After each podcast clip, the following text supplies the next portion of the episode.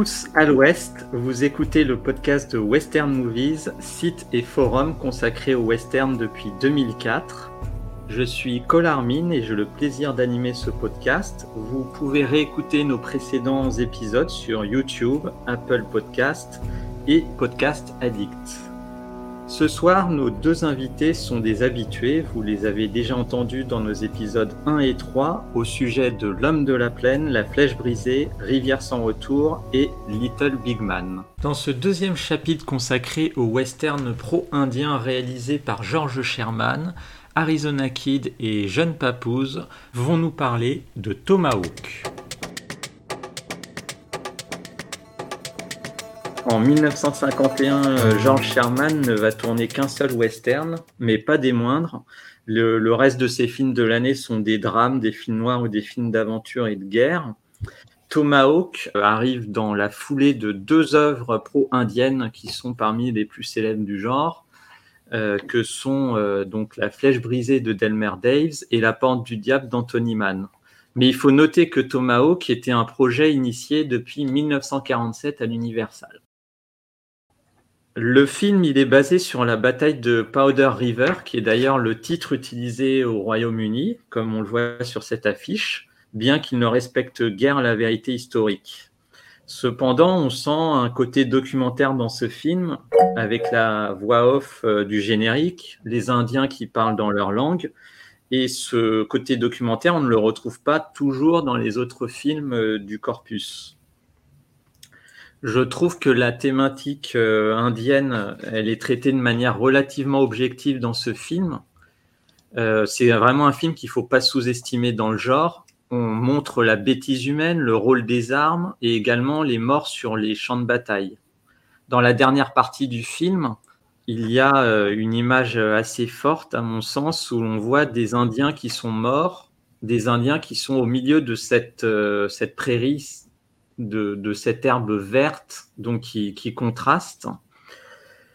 Et puis on a aussi cette euh, vision des Indiens par le personnage d'Yvonne de Carlo qui évolue au fil du récit, de la même façon qu'on le verra dans euh, Reprisal avec le personnage de Felicia Farr. Et cette évolution, on la voit dans la rhétorique euh, entre Yvonne de Carlo et, Van Eflin, puisqu'à un moment, euh, Van Eflin dit à Yvonne de Carlo Vous êtes désolé, comme si un chien était mort quand il parle de sa femme indienne qui est morte. Et il dit même Elle n'était, elle n'était entre guillemets qu'une indienne. Et la scène se termine ainsi sans même que Yvonne de Carlo ne réponde. C'est quand même assez incroyable c'est fort pour l'époque.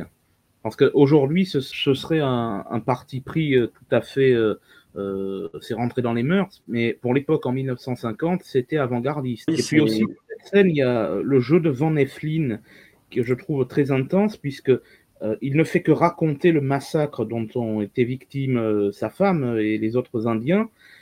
Et dans un film d'aujourd'hui, on nous le montrerait, le flashback.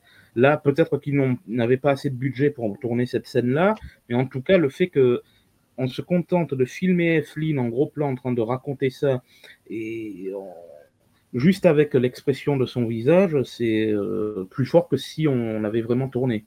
Et là, tu touches du doigt euh, la qualité de ces films à petit budget. C'est que euh, je peux citer l'exemple qui est archi connu de Cet homme restatué de Bud Boy Teacher où on mm. voit euh, dès le début euh, des bandits se faire tuer par euh, Randolph Scott, mais on n'a pas besoin de le voir, on entend les coups de feu et ça suffit. Et c'est plus puissant, effectivement, que de montrer l'image. Alors qu'aujourd'hui, on verrait les coups de feu, on verrait les corps criblés de balles roulés par terre avec insistance. Non, mais justement, c'est là l'intérêt, c'est est-ce qu'on doit tout montrer? Aujourd'hui, comme la société est devenue assez voyeuriste et versé dans le sensationnalisme et le sensationnalisme violent euh, pour euh, tout ce qui touche à l'image. Euh. Donc je crois qu'il y a une appétence pour, pour des images malsaines comme ça aujourd'hui. Tandis qu'à l'époque, une simple évocation suggérée par le son en off faisait autant d'effets et était tout aussi efficace. Bah voilà, et puis ça faisait jouer notre imagination C'est comme Bien la sûr. scène de la douche dans Psychose. Tout le monde est persuadé qu'on voit le couteau. Exactement. On ne montre rien, mais on voit tout grâce à notre imagination. En 70 plans storyboardés. Tomahawk bénéficie d'un budget, euh, je fais l'hypothèse que c'était un budget plus conséquent que les westerns Universal euh, habituels. Et on voit tout au long du film, on voit des scènes de bataille plus réalistes, qui ne valent pas bien sûr des, des grosses productions euh, des années 50. Mais on a des prises de vue qui sont vraiment grandioses quelques années avant le cinémascope. Les extérieurs euh, que Sherman a utilisés dans les Black Hills du Dakota, euh, je trouve qu'ils sont vraiment superbes et, caractéristiques des westerns qu'on voit euh, à l'Universal. Et je voulais vous montrer quelques similitudes entre les plans de Tomahawk et d'autres westerns de Sherman, euh, et notamment une, euh, une façon d'aligner en diagonale les cavaliers. Alors d'abord, on a cette première séquence avec l'ouverture euh, de la conférence de Laramie, euh, Mhm. on voit un plan très similaire dans la dernière partie de Comanche de Sherman.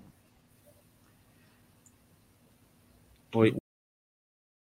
Il y a aussi dans le grand chef cet alignement d'Indiens euh, en diagonale, et c'est d'ailleurs euh, Yosemite euh, qui remarque sur le forum que des séquences de Tomahawk ont été réemployées dans, dans le grand chef. Soit Ah, mais ça, c'était une pratique très courante. hein, Les stock shots, euh, pour éviter de dépenser plus d'argent, on puisait dans des séquences de films en- plus anciens.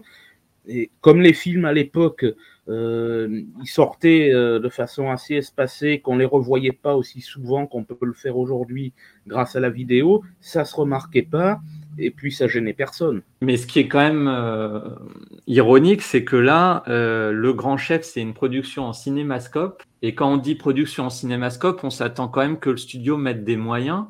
Alors que là, ils ont été euh, cherchés euh, Bah, dans c'est simple, ils ont dû recadrer l'image. hein. Absolument, oui. Et d'ailleurs, souvent, quand il y a des, des, des inserts piqués dans d'autres films, il y a une différence de qualité, des fois d'image, parce que c'est pas la même densité de pellicule, c'est pas le même procédé de tirage. Des fois, l'état de conservation euh, de l'extrait inséré entre deux plans n'est pas le même, n'a pas la même homogénéité, et ça se sent des fois. D'ailleurs, à ce propos, je crois que c'est Limpy qui, qui liste tous les stock shots euh, qui ont été ajoutés dans le film. Il y en a un qui a été abondamment pillé, c'est le Buffalo Bill de William Wellman. Il y a beaucoup de scènes de bataille de ce film-là qui ont été mises notamment dans les derniers jours de la nation Apache. Que ce soit dans Le Grand Chef ou même dans À l'assaut de Fort Clark, on voit ces cavaliers lointains qui sont espacés avec une, une diagonale ou bien euh, sur ce plan-là de manière plus droite. Et puis dans Duel dans la Sierra, là, on est dans un autre environnement euh, plus mexicain, mais toujours avec cette diagonale et à la place des Indiens, on a des bandits. Cette scène-là, de duel dans la Sierra, ça me rappelle un peu une scène un peu similaire de Veracruz, je trouve. Ben, on en parlera le jour où on fera le, le podcast sur Duel dans la Sierra. En tout cas, lui, c'est un de mes préférés de Sherman. Ah oui, Euh, Gilbert Roland est vraiment extraordinaire dedans. Et Jack Mahoney. Oui, oui, oui. Jock Mahoney, qui était un cascadeur et qui a finalement euh, fait les rôles principaux. Euh, Vous parlez de Jack Mahoney, il n'a pas fait des Tarzans? Je sais Euh, pas. si, je pense que si.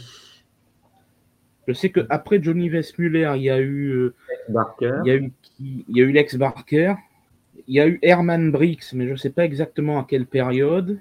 C'est pas les années 30, ça, Herman Briggs, non? Ouais, je crois. Oui, il en a fait. Bon, C'était des films britanniques. ouais. Ouais.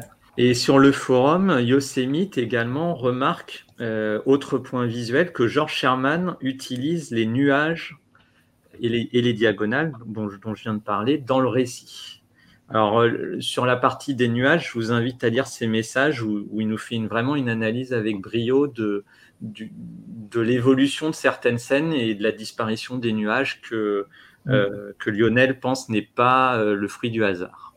Le western, on voit, on voit souvent le ciel, bizarrement. Euh, D'ailleurs, je crois que c'est François Truffaut qui disait que euh, il aimait pas tellement le western parce que on, filmait beaucoup trop le ciel. Euh, autrement dit, on filmait pas assez les acteurs, quoi. Ou les acteurs n'avaient trop peu d'importance. Euh, en fait, le personnage principal était les paysages.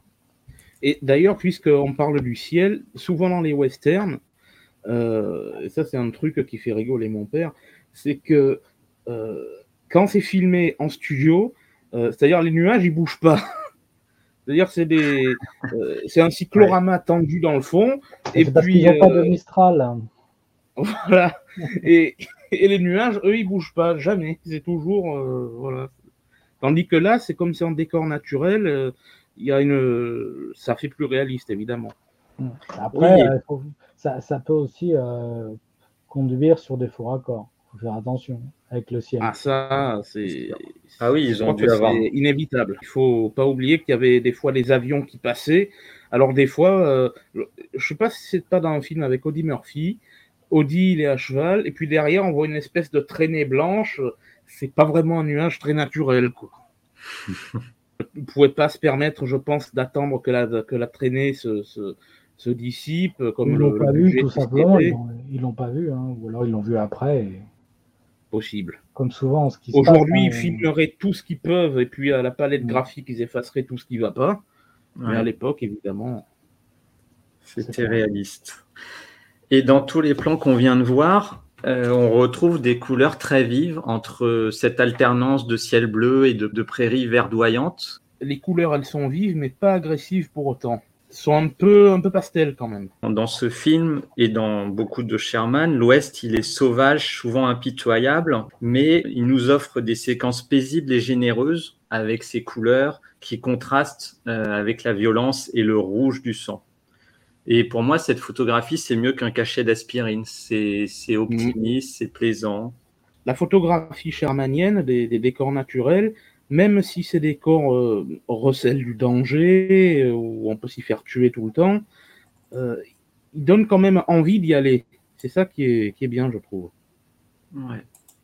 Et on, le voit aussi dans d'autres de ses films, notamment Du sang dans la Sierra, Le Mustang Noir et également Le Diable dans la peau qui a été tourné à Lone Pine. Ah, lui, c'est un de mes préférés, vraiment, et de Audie Murphy et de George Sherman ouais, il y a quand même un sens de l'image, on peut pas, ça on peut pas lui enlever. Hein.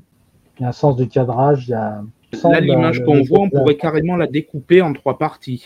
C'est-à-dire euh, euh, le ciel et la montagne, les fougères dans le fond, les arbres, et puis au premier plan, euh, l'acteur avec les fleurs cadrées, comme si la caméra était presque à même le sol. Non, il y a vraiment une recherche. Au-delà des, des, paysages, Sherman a un rapport avec les couleurs qui est attrayant aussi pour les actrices qui ont des costumes qui se détachent du reste. Euh, Linda Crystal dans Duel dans la Sierra, euh, elle a des, chemisiers verts ou rouges, alors que les autres personnages sont plutôt habillés dans des couleurs euh, très froides ou bien en noir ou en blanc. Dans Les Rebelles, Yvonne de Carlo, elle est superbe dans ses tenues rouges et jaunes. En revanche, dans Tomahawk, je trouve qu'Yvonne de Carlo a des tenues aux couleurs un peu moins tape à l'œil. Et plus, ouais, plus généralement des costumes où elle est moins féminisée que dans d'autres westerns de la période. Euh, on la découvre d'abord en blanc, puis avec des tenues un peu en vert pâle. Et à mesure qu'on avance dans le film, les couleurs deviennent plus vives jusqu'à ce qu'on arrive euh, vers la fin où elle porte une robe euh, verte un peu plus foncée. C'est peut-être pour symboliser l'évolution du personnage d'Yvonne, qu'elle est peut-être plus effacée, plus terne au début que ce qu'elle ne sera après à la fin. C'est mon hypothèse aussi, puisque au début du film, euh, les Indiens, elle n'a pas une grande estime d'eux, et puis Van Eflin va justement arriver à, la convaincre au fil du film. Elle, elle devient vivante. Il faut tenir compte aussi que certaines couleurs étaient utilisées par rapport sur le plateau par rapport à la réaction que ça aurait une fois la pellicule développée. Il y avait toujours un technicien de Technicolor qui était euh, rivé au plateau pour dire il faut employer ça, ça ou ça comme couleur parce que ça va réagir de telle manière une fois la pellicule tirée. Tout à l'heure, tu parlais du traité de l'Aramie. On voyait effectivement euh, euh, une superbe scène de reconstitution. donc, on, voit, on voit Red Cloud qui est donc incarné littéralement par John War Eagle, qui, qui, parle à un moment donné Lakota pendant au moins une minute. C'est un, un, truc fabuleux, 40 ans avant Danser avec les loups. Quoi.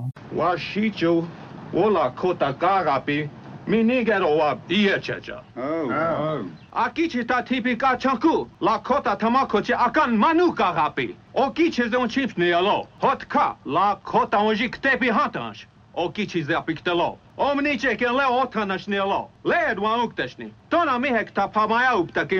Hiupo. C'est pour ça que Danse avec les loups, je trouve que, bon, il faut lui reconnaître euh, son statut de film culte, très important pour, pour le western et pour le cinéma, mais il n'est pas si précurseur que ça. On n'a pas attendu Danse avec les loups, comme on l'a souvent dit, pour faire euh, du western pro-indien qui réhabilite la figure de l'Indien et euh, pour qu'Hollywood euh, se penche sur les, les travers de, des guerres indiennes. Bah, le, le, le, problème, enfin pour moi, à mon sens, le gros problème qu'avait rencontré euh, Costner quand il a voulu monter ce projet, c'est c'est qu'en fait les Américains ont horreur des sous-titres et du coup euh, faire parler euh, le Lakota mm. pendant trois heures, c'était pas question. Quoi. Et oui. Alors que là, effectivement, bon bah tu, tu dans, dans, dans, ce dans ce film qui est vraiment une splendeur, euh, tu, tu entends le Lakota pendant une minute. Apparemment, ça passe. Tu vois, une minute, ça va. Trois heures, c'est compliqué. Encore trois heures, c'est la version courte.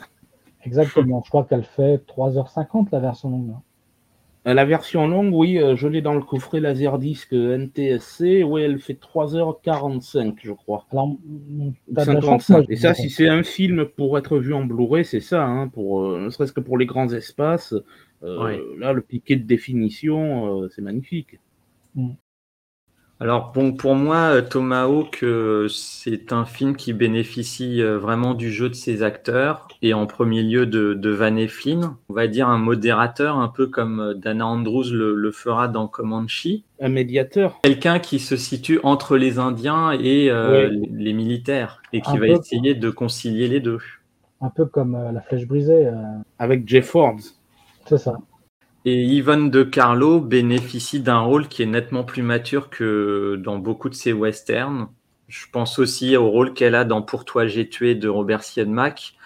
Euh, ici, c'est pas le, personnage féminin qui est, plaqué, c'est vraiment un rôle qui, fait partie intégrante du récit. Les scènes qu'elle a avec Van Eflin, euh, bah, elles fonctionnent à merveille. Il y a une réelle intensité, surtout dans la deuxième partie du film.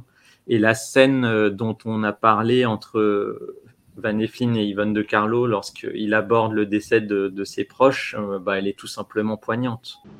When I came home, I buried them. And then I started hunting the butcher who did it. I'm sorry. Elle a joué dans des films d'aventure et il y a aussi un film que j'ai beaucoup aimé d'elle, mais qui n'est pas un western que j'ai vu sur Paramount. C'était une histoire de château hanté, très marrante, et où il y avait David Niven euh, et Yvonne de Carlo. Et c'était vraiment quelque chose de une comédie fantastique, jubilatoire, et qui n'existe pas en DVD français ni en Blu-ray français. Je ne sais même pas s'il y a un zone 1 qui existe, donc euh, à bon entendeur, salut les éditeurs vers la fin de sa carrière, elle a fait une série télé qui s'appelle Les Monstres aussi. Oui, oui mais elle s'était bien empâtée quand même. Hein. Ouais, ah bah oui. elle jouait une sorte de Morticia Adams en quelque sorte. Et puis dans le, les acteurs, il y a une autre actrice que je veux souligner, c'est Suzanne Cabot. Euh, elle a un rôle qui est avare en dialogue, mais euh, elle est très expressive. Et même dans la, vers la fin, quand elle a cette scène avec Yvonne de Carlo, euh, elle joue très bien. Et puis sur les acteurs masculins, alors là, on retrouve euh, le, vivier d'acteurs de l'Universal. Il y a Alex Nicole, euh, qui a tourné dans. La Belle Rousse du Wyoming, avec euh, Maureen. Exact. il y a Preston Foster. Et puis, il y a surtout Jack Oakie, dont le rôle est basé sur un personnage historique qui s'appelle Jim Beckworth et qui était un personnage noir à l'origine. Et Jack O'Keefe. ça déclencherait de ces polémiques. Et d'ailleurs, Jack O'Keefe qui jouait euh, les Texas Rangers, la Légion des damnés. Avec Fred McMurray. Avec très très bon film. Jack O'Keefe, bah, c'est le comic relief, comme diraient les Américains, le, le personnage qui apporte un peu d'humour euh, au film. Vous avez cité les acteurs, vous n'avez pas oublié quelqu'un d'important enfin, John Warrigal. John ah, Warrigal et puis un... mais aussi un John euh, Rock Hudson. Tout à fait. Pour moi, c'est un western qui est excellent, avec une narration euh, vraiment économique, euh, sans temps mort. C'est un western qu'il faut absolument voir et que je, que je mets parmi les meilleurs de Sherman, effectivement. La décennie 50, c'est sûr. Et à la sortie du film, euh, en 1951, le critique du New York Times, Bosley Krauser, en février 51, était contrasté sur le film puisqu'il écrivait euh, l'histoire est à deux dimensions, mais prône une généreuse indication du sentiment pro-indien. Donc d'un côté, il critiquait l'histoire du film, mais à demi-mot, il disait quand même que le, côté pro-indien du film est intéressant. Donc à nous de réévaluer ce film aujourd'hui. J'ai l'impression que beaucoup de ces films euh, sont taxés euh, aujourd'hui un peu péjorativement de simplisme, alors qu'au contraire, ils étaient très compréhensible et c'est justement ce qui en fait la qualité parce que les films entre guillemets beaucoup plus euh, adultes, matures, profonds, tout ce que vous voulez, ils sont souvent beaucoup plus ennuyeux et leur façon d'asséner leur, leur, message passe moins en tout cas euh, que ceux de l'époque. Bon, je sais que Thibaut adore ce film. À Tomahawk, c'est un de mes préférés, oui. Et pour Yvonne, et pour Van Eflin, pour les scènes de bataille, pour les décors, euh, c'est un des premiers westerns euh, que j'ai acheté, enfin dans les premiers Sidonis que j'ai eu, et c'est un de ceux que je regarde le plus souvent, c'est vrai. Avec Comanche, d'ailleurs je les ai achetés le même jour, hein, faut bien le dire, et je les aime autant tous les deux. C'est sûr que Tomahawk pour moi c'est son chef-d'œuvre, euh, bah, forcément parce que il, met le doigt où ça fait mal, hein, il, parle la cause indienne.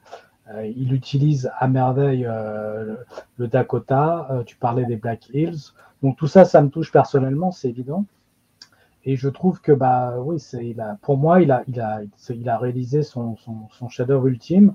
Je, je, moi, je le mettrais sur le même plan euh, personnellement que La Flèche brisée ou La Porte du Diable, euh, puisqu'en fait, on parle de films pro-indiens euh, parlants, parce qu'effectivement, il y en avait euh, avant. Euh, maintenant, moi, moi, pour moi, c'est, il, est, vraiment au même niveau. C'est, je comprends pas qu'il soit aussi peu connu. Je ne m'explique pas. Peut-être tout simplement parce qu'il était considéré euh, par la Universal comme une simple petite série B et qu'ils n'ont jamais fait un effort de promotion conséquent sur ce film euh, qui ne représente aucun intérêt particulier pour eux. Et si le film ne bénéficie pas d'une bonne publicité, le public n'y aura pas accès, ne pourra pas euh, lui faire la réputation qu'il mérite. Et, puis il y a peut-être aussi une autre piste, c'est James Stewart, Robert Taylor, Van Eflin, t'as compris?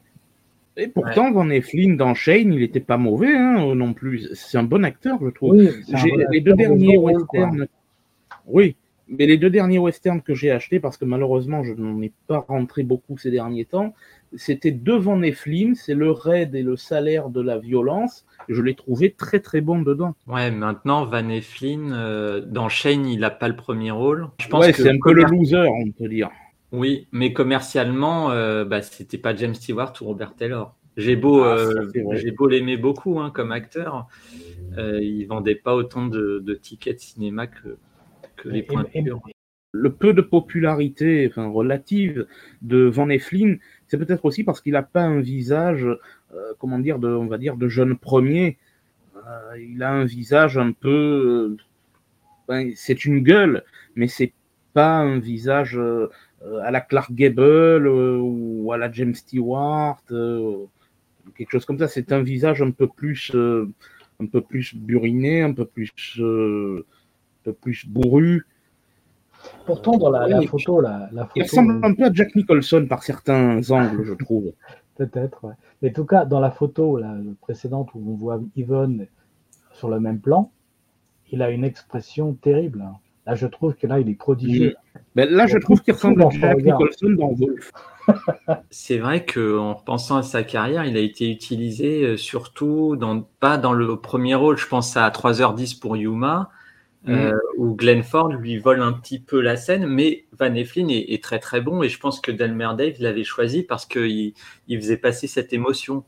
Et puis je pense aussi, euh, alors beaucoup plus tard, euh, dans le, le, premier Airport, c'est lui qui joue le rôle. Du, bon, je suis obligé de dévoiler l'intrigue, mais c'est lui qui joue le rôle du Euh, Je l'avais pas vu, merci. Mais bon, c'est vrai que tout ce que tu disais. euh, mais en tout cas, ouais. euh, il- 3h10 pour Yuma, ça reste quand même euh, un, un- un- un de ses plus grands rôles. hein. Mais c'est un acteur effectivement qui, qui faisait de l'interprétation, qui n'était pas dans, dans du, comme vous disiez, comme un jeune premier. euh, Il y avait de l'expression, il y avait du, il ressort quelque chose de son jeu.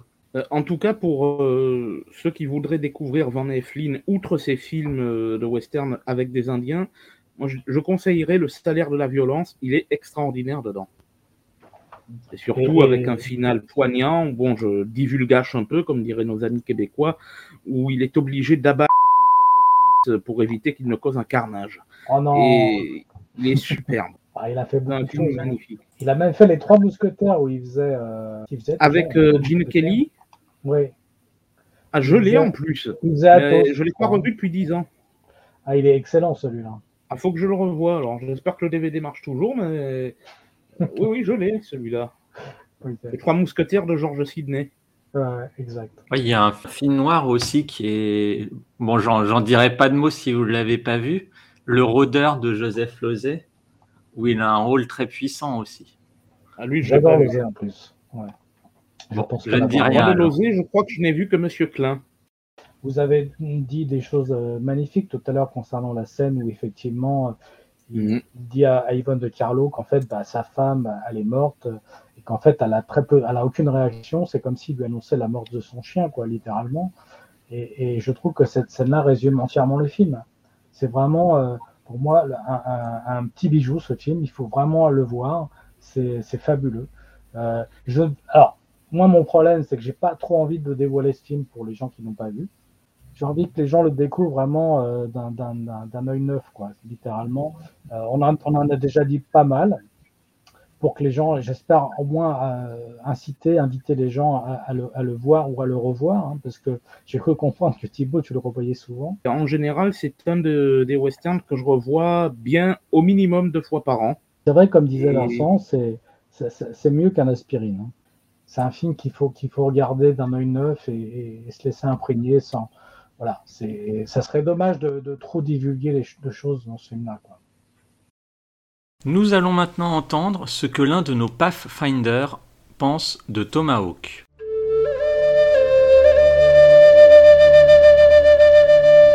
Quelques mots sur Tomahawk quand même. Alors ce film fait partie des premiers westerns que j'ai vus enfant, et il est de ceux avec She Wore Yellow Ribbon, La Charge Héroïque, Le Massacre de Fort Apache, Rio Grande, Broken Arrow, La Flèche Brisée, mais à l'époque plus les épisodes de la série que le film, me firent m'intéresser aux Indiens. Des gens qui ont un chant de mort, qu'ils entendent avant de charger, ne peuvent que forcer l'admiration d'un garçon de 8-9 ans. J'ai appris plus tard que les anglo-saxons n'avaient pas de mot pour cela, puisqu'ils utilisent un mot français, aujourd'hui quelque peu tombé dans l'oubli, me semble-t-il, panache. Un mot qui colle donc doublement avec les Indiens des plaines. Avec le tomahawk aux plumes aux couleurs improbables et criardes du générique, on pouvait craindre le pire. Mais non. Encore une fois, une superbe entrée en matière de Sherman, certes aidée par les décors naturels, les cieux immenses et les tenues colorées des Indiens. D'entrée, cavaliers indiens et soldats sont mis en présence face à face, en deux longues lignes de portraits. Un travelling pendant lequel une voix off explique les revendications des deux parties avec objectivité. Jim Bridger, célèbre explorateur, trappeur, guide, éclaireur, interprété par Van Heflin, servira de trait d'union entre les deux et parlera pour les Indiens, exposera leurs griefs légitimes, auxquels les plénipotentiaires blancs opposeront des arguments comptables, carrés et logiques, dans leur vision de la conquête, du peuplement et de la rentabilité. Outre Van Heflin, on aura le plaisir de retrouver Yvonne de Carlo dans le rôle du ou de la Candide, Preston Foster dans le rôle du colonel Carrington, un militaire compréhensif, Alex Nicole dans le rôle du très raciste euh, lieutenant Dancy, Jack Oakey et Tom Tully qui sont plutôt connus pour leur capacité comique, mais qui ici n'en font pas trop, la charmante et malheureuse Suzanne Cabot, dont mes petits camarades diront je pense quelques mots, et John Warrigal dans le rôle de Red Cloud. Tous tiennent très bien leur rôle et jouent juste. John Warrigal est très digne et impeccable dans ce rôle de Red Cloud. Il est bien sûr habité, investi par son discours, qui lui parle. Et je ne peux m'expliquer que par la brièveté de son rôle, qu'il n'est pas davantage marqué, ni ait été engagé pour des rôles plus importants, plus consistants, que ceux qui lui furent confiés par la suite. On peut se demander quelle est la part d'implication de George Sherman par rapport à la cause indienne, et qu'elle est celle du studio, car ses films dits pro-indiens le furent principalement durant sa période à l'Universal. Mais on notera quand même dans ce film un soin particulier apporté à la mise en scène, aux prises de vue travaillées. On dirait que Sherman veut utiliser ici toute la grammaire cinématographique dont il est capable, au choix des paysages, au choix de la langue lakota même. Même si Mona Sita, Suzanne Cabot, qui est Cheyenne, parle le lakota également. Peu de metteurs en scène à l'époque, même des plus prestigieux, osèrent utiliser des langues indigènes de peur de rebuter le public. Tout ceci relève donc, selon moi, plus que d'un simple metteur en scène mercenaire, interchangeable, ou même appliqué et cherchant à faire au mieux le travail qui lui est confié. Ici, comme dans Battle of Apache Pass, au mépris des lois, pas de relâchement, de ventre mou, de face soldée parce qu'on arrive au bout du budget et du temps imparti, comme cela arrive quand même assez fréquemment chez Sherman. L'implication de Sherman me semble donc bien réelle, d'autant qu'elle continua par la suite, même dans des films gentillets d'amitié entre un petit garçon et un cheval, For the Love of Mike, pour l'amour de Mike, en 1960, ou même d'épisodes de la première saison de la série Daniel Boone, comme A Place of Thousand Spirits, que je trouve bon, par son ambiance au bord du surnaturel, porté par une photographie en noir et blanc, même si cela ne fut pas bien sûr un choix. Et je ne citerai pas, à dessein, dans cet après, Big Jake, qui tient davantage pour moi de John Wayne, qui prit les affaires en main et y insuffla sa dose personnelle de repentance par rapport au peuple comanche, par exemple, comme il le fit dans McClintock, Chisholm, Les cordes de la potence, etc. Un seul regret peut-être, à propos de Tomahawk, le budget un peu short, qui fait que le combat de Fetterman, auquel les Indiens donneront le nom de bataille des 100 morts, il y en eut en fait 80 euh, environ du côté des militaires, ne compte en tout et pour tout que 15 cavaliers à tunique bleue, dont un jeune Rock Hudson avec du de barbe. D'aucuns pourront reprocher que l'histoire avec un grand H a été malmenée, car des années séparent le traité de Laramie, 1851, l'épisode de Fetterman, 1866, et en plein hiver, et le combat de Box, 1867, alors que tout cela semble se dérouler sur quelques semaines, voire même quelques jours. Mais le but de Sherman, et du cinéma en règle générale, n'est pas de recréer des documentaires historiques. Je laisserai donc nos trois amis parler des qualités de ce film plus amplement, tant visuel que l'interprétation, et je me contenterai pour ma part de lire ici, et plus tard sur Chief Crazy Horse, le grand chef, quelques extraits du livre Le Cercle Sacré, mémoire d'un homme médecine Sioux, d'Archie Fire Langdeer, qui participa au tournage des deux films et qui en parle donc dans ce bouquin. Alors vous voudrez bien excuser ma lecture, qui sera plus expéditive que ressentie avec intonation et sentiment, mais mettant ceci en boîte à l'aveugle, je ne sais pas de combien de temps je dispose. Et comme je n'apprécie pas le bonhomme outre mesure, j'expédie. Je ne participerai donc pas au concours de lecture à haute voix. Rien ici que de l'informatif enfin, si on peut dire, à expédier, pas de frisson à faire passer. Comme vous le verrez, il y a à prendre et à laisser dans les dires d'Archie Fire. Il y a la mémoire, altérée par le temps qui a passé, par des années de cascades et de chutes de cheval au cinéma et en rodéo, et aussi par l'alcool et les beuveries, mais également une part d'approximation, de négligence, je m'en foutisme. Ah, si c'est pas dans celui-là, c'est dans un autre, quand ce n'est pas de la fabulation pure et simple. Il y a au moins autant d'erreurs dans ce seul chapitre à Heyoka à Hollywood que dans le dernier des peaux rouges mentionné précédemment.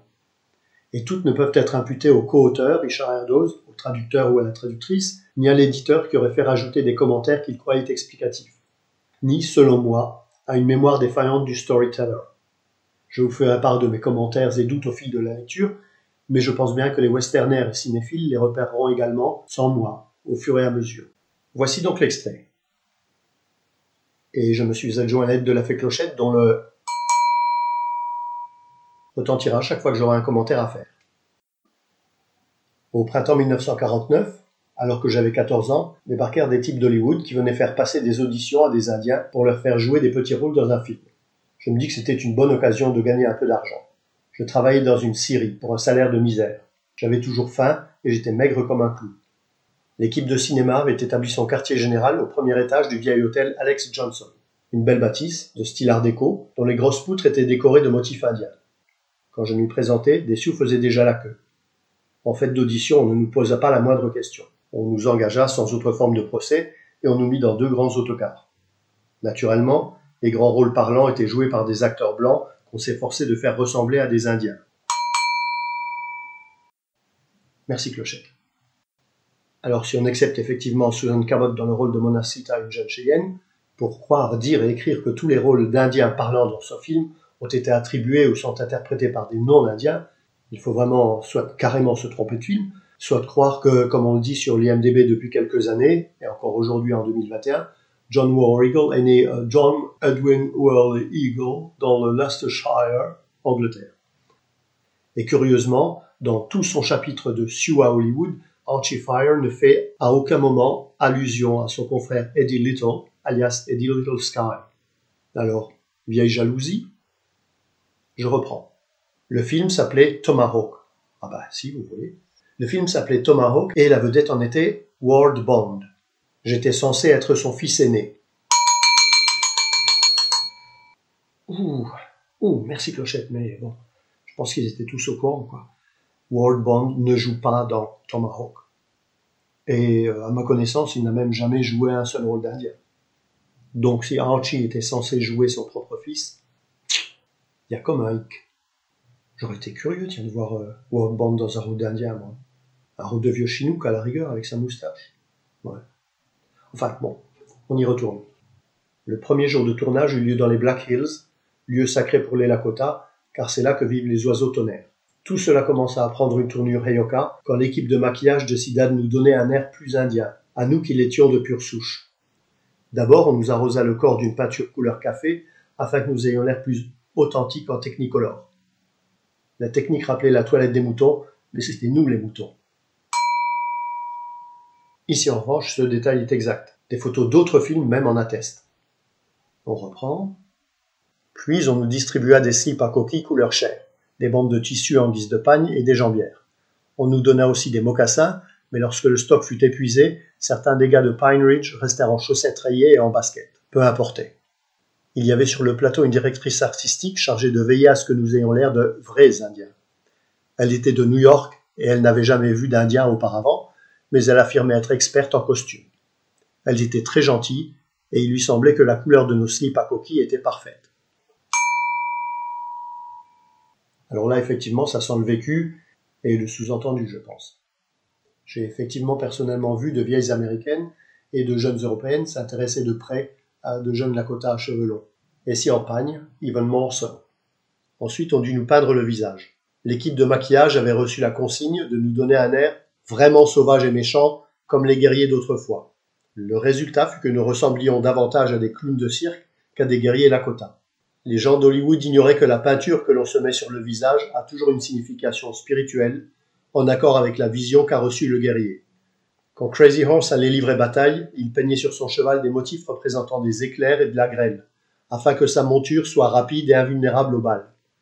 Notre directrice artistique ignorait tout de ces choses-là. Les motifs cubistes qu'elle nous fit dessiner sur le visage auraient aussi bien pu venir des pinceaux de Picasso. Puis on nous mit sur la tête un tissu pour y fixer une perruque. Tout le monde reçut une perruque qui semblait faite de vieilles bourres à matelas. À ce moment-là, la plupart des Sioux portaient les cheveux courts. L'équipe du film nous affirma que les nattes et les cheveux longs étaient un signe de primitivisme, de retour au passé. Moi, qui étais un Indien de pure souche, j'avais les cheveux longs, mais on me mit quand même de fausses nattes. Quand le producteur flanqué de sa suite vint en visite d'inspection, il déclara que nous formions un groupe haut en couleur. Sans quoi il avait raison. La directrice artistique nous affirma Maintenant vous ressemblez vraiment à des Indiens. Enfin, on nous distribua nos armes, notamment des tomahawks en caoutchouc et des boucliers africains. Nous étions de plus en plus hauts en couleur. On nous confia également des fusils avec des balles blancs, des jaunes et des rouges qui faisaient plus de bruit. Alors ici, je vous passe un paragraphe sur les chevaux et je reviendrai ultérieurement aux costumes et au maquillage. Je continue donc. Pour la première scène, nous devions monter en haut d'une colline. Au signal, il fallait dévaler la colline et nous précipiter sur un fort qui avait été dressé là par l'équipe technique. Il ne fallut pas moins de quatre attaques avant que le metteur en scène s'estime satisfait. Il attendait qu'un nuage vînt voiler en partie le soleil afin d'obtenir un éclairage dramatique. Mais ce nuage s'obstinait à prendre une autre direction. Et là, pour la première fois de cette description, je reconnais bien Sherman et Tomahawk. Une autre prise fut gâchée par un de mes oncles, Tom Jumping Elk, qui avait beaucoup de dents en or. Quand il dévala la colline, sa bouche, ouverte en un grand sourire, s'illumina au soleil. Ses dents brillaient comme des phares de camion. Alors on lui mit une substance noire sur les dents, et la quatrième prise fut la bonne. Les jours suivants, ce fut l'attaque d'un convoi. Les chariots s'étaient mis en cercle pour assurer leur défense, et nous devions tourner autour je ne sais combien de fois en hurlant et en tirant des coups de fusil. Toutes les cinq ou dix secondes, l'un de nous devait tomber de son cheval, comme s'il avait été touché par les soldats ou par les colons. Pour chaque chute effectuée au grand galop, nous touchions 25 dollars. Sinon, c'était seulement 10 dollars par journée de travail. Naturellement, je tombais aussi souvent que possible, et je réussis à me faire tuer trois fois en un seul après-midi. Vous avez vu un convoi former le cercle dans Tomahawk, vous? Admettons que ça fasse partie des scènes supprimées, mais j'ai quelques doutes. Peut-être Archie Fire confond-il avec le Savage, le fils de Geronimo, auquel il participa également, je ne sais pas. Je n'ai jamais compris pourquoi, dans tous ces westerns, on montre toujours les Indiens en train de décrire d'interminables cercles autour des chariots pour faire des cibles idéales, au lieu de charger et de livrer vraiment bataille. Si nous avions agi de manière aussi stupide, il n'y aurait plus un Sioux vivant. On eût vite pris des habitudes. Tous les soirs, on nous ramenait des collines à l'hôtel Alex Johnson où nous touchions nos 10 dollars et les primes pour nous être fait descendre au galop. Le lendemain matin, on nous remettait dans les autocars pour nous conduire sur les lieux de tournage choisis par le metteur en scène ce jour-là. C'était mieux que de travailler à la Syrie, indéniablement. Un peu plus tard commença le tournage d'un autre film, intitulé The Savage, le fils de Geronimo, etc., etc. J'ajoute ceci pour vous montrer que normalement, il ne devrait pas confondre les deux films. Tout ce que dit Archie Fire Lame Deer sur les costumes, le maquillage est non seulement plausible, mais authentique, mais à mon avis pas sur Tomahawk. Je possède effectivement quelques photos où on voit les Indiens se faire maquiller par euh, les gens de la production. Euh, Bud Westmore, entre autres. Bud Westmore, qui est d'ailleurs dans, dans ce film. Donc dans ce film, pas vraiment d'attaque de fort. À la fin, on les voit bien descendre la colline et prendre possession du fort, mais qui a été abandonné par les soldats auparavant. Pas non plus d'attaque de convoi de pionniers, pas vraiment de pâture de guerre non plus, et pas de chaussettes rayées et de baskets, et encore moins de grands boucliers africains. Peut-être Archie Fire a-t-il voulu décrire et démonter les stéréotypes du western hollywoodien typique et moyen, car toutes ces anecdotes sonnent bien réelles. Il a simplement choisi de le faire à travers un film qui, à l'époque, était oublié, mais qui ne serait-ce qu'à le voir maintenant, et en plus, pour certaines autres raisons, est juste et respectueux. Il nous reste donc un très beau western pro-indien, assez authentique, considérant bien sûr les critères de l'époque et ceux imposés par la production. Et je terminerai cette intervention sur Tomahawk par euh, un petit trawette, un petit plus en marge du film lui-même, un clin d'œil pour Fred, en espérant que cela lui fera plaisir. Et au risque de m'attirer les foudres de quelques lacotisants pour ma prononciation. Mais cela se veut un hommage et doit être pris comme tel. Washichuki Otakagrapi ka wanji e chela ye chetu. O kita makoche i chupi take yapi. Naha i chupi hunshe. He sapaki un kita wapi. Tohini u yampe u yampi technielo. Mach luta heiro. Mach luta heiro. Les hommes blancs ont fait beaucoup de promesses, plus que je ne peux me rappeler. Mais ils n'en ont tenu qu'une. Ils ont dit qu'ils prendraient nos terres, et ça, ils l'ont fait. Les collines noires nous appartiennent et nous ne vendrons pas notre pays. Nuée pourpre a dit cela. Nuage rouge a dit cela.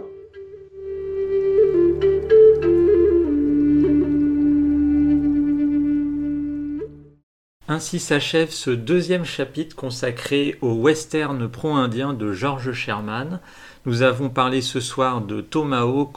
Vous pouvez réécouter le premier chapitre qui abordait le film Le Dernier des Peaux Rouges ainsi que Sur le territoire des Comanches. Ce premier chapitre est disponible sur notre chaîne YouTube ainsi que sur les plateformes Apple Podcast et Podcast Addict sur lesquelles vous pouvez également réécouter nos précédents podcasts. Nous espérons que ce podcast vous a plu et vous donnons rendez-vous pour un troisième chapitre. C'est quand même un fait historique. Hein, et donc du coup, tu as, quand même des apaches qui se font décimer à coups de canon je trouve que cette scène-là est très très très forte. Hein. On n'est point question de flèches brisées, mais euh, je dirais plus de, flèches de Cupidon. Je vais, je vais y venir. Cette relation est intéressante, comme la relation qu'il y a entre euh, forcément les, les Kiowa et les, les, Séminoles. Il a souvent de très bons dialogues, des dialogues punchy euh, qui envoient du bois. quoi. C'est jamais une femme, comment dire, une faible femme dans un film. Quand tu vois cette photo là, moi, je sais pas, moi, ça m'a frappé de suite, quoi. Hein. C'est un peu le taureau qu'on a abattu, on amène euh, la queue et les oreilles. Hein. Excellente soirée et vive le western.